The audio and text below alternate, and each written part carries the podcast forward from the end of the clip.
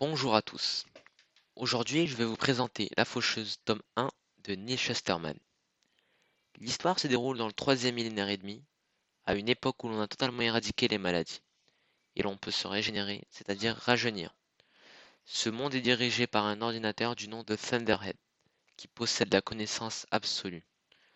Comme vous le savez, si personne ne meurt, on rencontre le problème de la surpopulation humaine. Pour y remédier, celui-ci a créé une communauté de faucheurs dont le but est de tuer des personnes au hasard pour équilibrer les choses. On suit l'histoire de Citra et Rowan, deux jeunes apprentis faucheurs qui devront passer une sorte d'épreuve éliminatoire où le perdant se fera tuer par le gagnant. Ce qui implique qu'à la fin du livre, un des deux personnages risque probablement de mourir.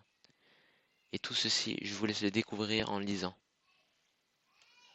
Alors voici maintenant un passage qui m'a beaucoup plu car le pouvoir est inexorablement infecté par la seule maladie qui nous reste encore, un virus qu'on appelle la nature humaine. Je ne donne pas cher de l'avenir de notre espèce si jamais les faucheurs se mettent à aimer ce qu'ils font.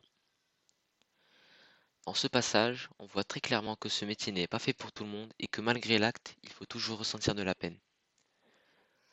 À présent, je vais vous lire les commandements du faucheur. Tu tueras, tu tueras sans aucun parti pris, sans sectarisme et sans préméditation. Tu accorderas une année d'immunité à la famille de ceux qui ont accepté ta venue. Tu tueras la famille de ceux qui t'ont résisté. Alors maintenant, mon avis personnel. Le livre est très captivant et nous donne toujours envie de le finir. La chute est totalement inattendue et il y a un suspense durant toute sa lecture. Il y a beaucoup de scènes très violentes, voire très sanglantes, mais ce n'est pas choquant. On s'attache fortement aux personnages de Citra et Rowan qui, malgré leur envie de ne pas se lancer dans ce métier, en fait une des qualités recherchées parmi la communauté des faucheurs. L'univers est incroyablement riche et c'est ce qui a permis à l'auteur d'en faire deux autres tomes. De plus, ce premier tome de la trilogie est déjà en cours d'adaptation en film par le studio d'Universal. Merci de m'avoir écouté.